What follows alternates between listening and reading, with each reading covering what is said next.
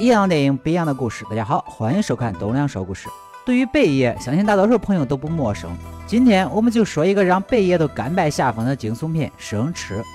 小美是一个乖乖女，听从父母的安排进入姐姐所在的兽医大学。然而这个学校的传统实在有点疯狂。开学第一天就给小美安排了一个男生室友小屌。小屌声称自己是个同性恋，真要对小美下手，自己就不得好死。这才让小美有点能接受。然而话刚说完，就冲进来一群高年级学生，把铺的盖的全部丢到了楼下。然后所有的新生都被逼着爬进了一所废楼。当然只是一个舞会而已，彼此熟悉一下，也方便日后下手。接着是第二天的入学典礼，一大盆的黑狗血被当头淋下，每个人还要生吃一块兔子肾脏。刚开始小美是拒绝的，但她姐姐是个坑货，直接给她做了个示范，并且强迫小美吃了下去。却不想就是这一块小小的肾脏引发了小美体内的隐藏血脉。当天晚上，小美就出现了严严重的过敏，医生也没检查出是什么原因造成的。自此以后，小美总是感觉很饿，肉类食品对她产生了不可抗拒的诱惑。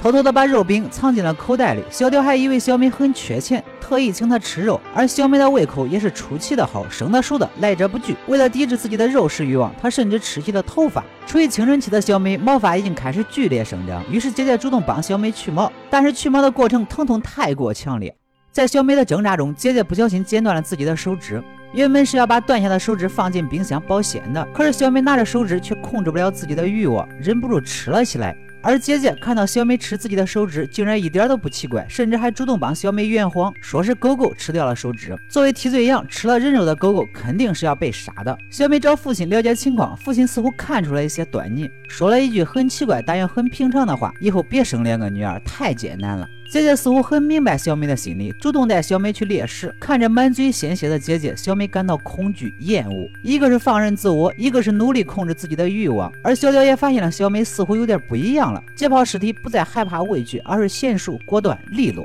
长时间的接触让小美渐渐迷恋上了小雕。美女看帅哥流鼻血见过吗？对，就是这样。姐姐的放任自我让小美感到恐惧，她不想或者说害怕变成姐姐那个样子。一次在噩梦中惊醒，恰巧碰到了学校的疯狂派对，被泼了一身的颜料，并且被要求和一个男同学染色，是不是很刺激？男同学也很激动啊，直接就上手了。然而更刺激的是两个人接吻的时候，小美忍不住欲望咬了那个男同学一口，可是这个举动却让小屌对小美触电了，忍不住侧肋旁敲小美的求偶喜好，一时间气氛有点奇妙。小美耐不住逃跑了，小屌也忍不住看起了动物世界。狭小的房间里充满了荷尔蒙的气息，最终小美忍不住扑向了小雕。为了压制自己的另类欲望，小美咬向了自己的手臂。在一次参加舞会醉醒之后，小美发现同学们看自己的眼神很奇怪。这时，小雕找到小美，给她看了一个录像视频。原来，当天晚上喝醉后，小美被姐姐拉到停尸间，用尸体引诱小美，并且把视频传到了校园论坛。愤怒的小美当场就找到姐姐打架，两人相对对啃起来。围观的同学也都露出了异样的眼光。最终，两人平局收场，但是心里也产生了隔阂。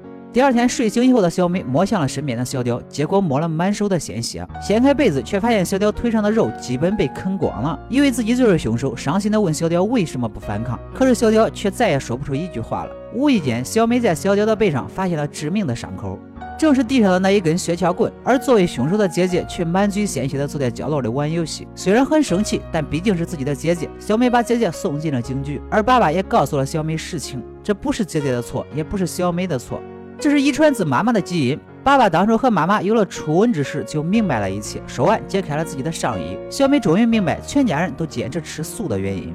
本片对于兽医学院内诸多细节的处理，是一种心理扭曲的放大。小美这个本身就携带不安基因的女孩，在这样一种异常环境中，表面上是导演对女孩环境承受力的考验，实际上则是青春语境的外化。或许我们成长过程中经历的初中、高中、大学都平平淡淡，毫无稀奇。然而，每一个新的环境都是一次新的异化。青春成长中的个体，正是造成异化的根本原因。好了，今天的故事就说到这里。喜欢我的朋友，记得点赞、评论、关注一下。我们下期再见。